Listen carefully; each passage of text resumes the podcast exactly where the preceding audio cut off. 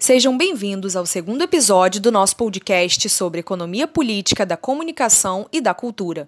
Eu sou Juliana Menezes e hoje vamos falar sobre o artigo científico MacBride, Anomic e a participação latino-americana na concepção de teses sobre a democratização da comunicação, de José Marques de Mello, publicado na revista Logos 28. José Marques de Mello é considerado um dos maiores pesquisadores na área de comunicação social.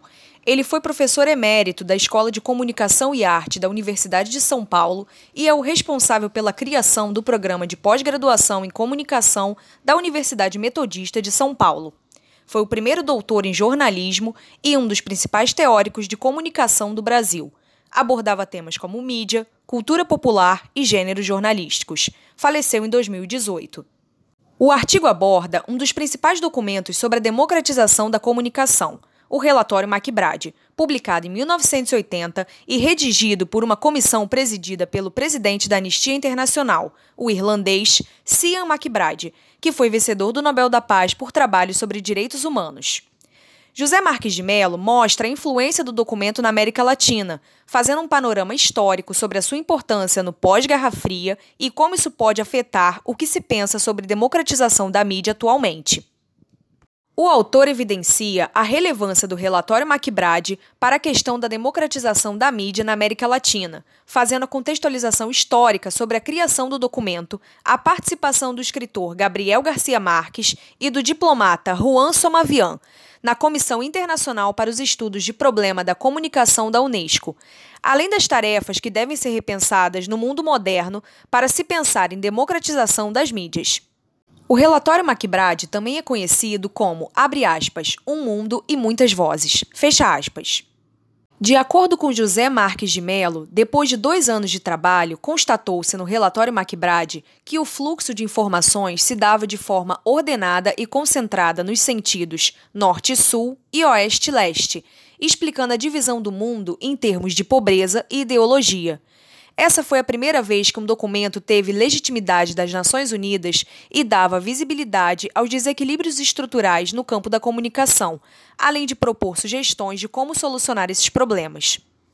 O relatório MacBride ainda é relevante porque as propostas de democratização da mídia são extremamente necessárias e os grandes oligopólios detentores do poder midiático controlam a informação que é propagada nos veículos tradicionais e, apesar da internet, conseguem grande influência sobre quem os consome.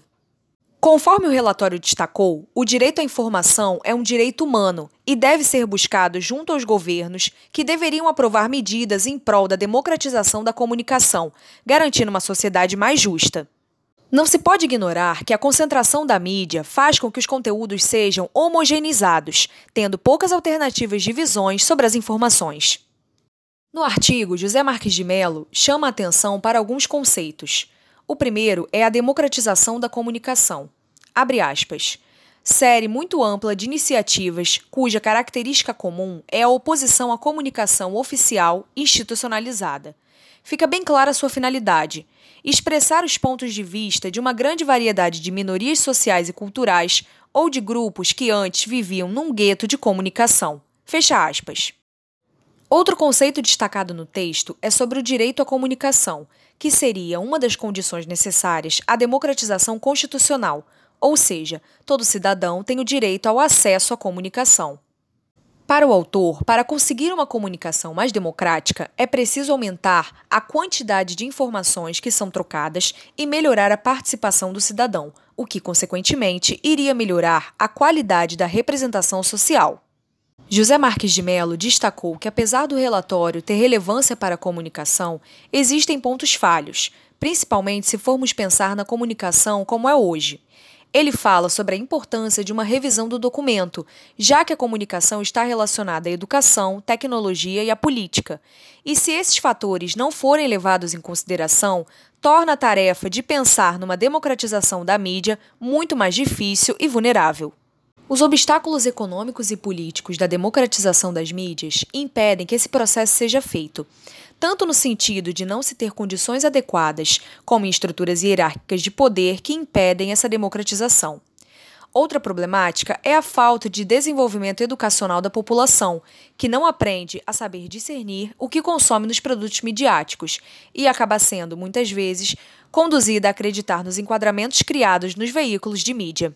Ainda é explicado sobre o conceito de comunicação alternativa, onde se rompe a barreira imposta pela mídia tradicional, e também o de comunicação horizontal, que seria um modelo humanizado, democrático e não mercantil.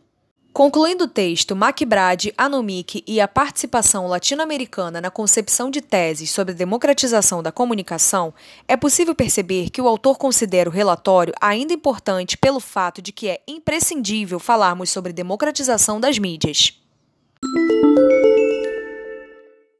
Então, ouvinte, este foi mais um episódio do nosso podcast sobre economia política da comunicação e da cultura.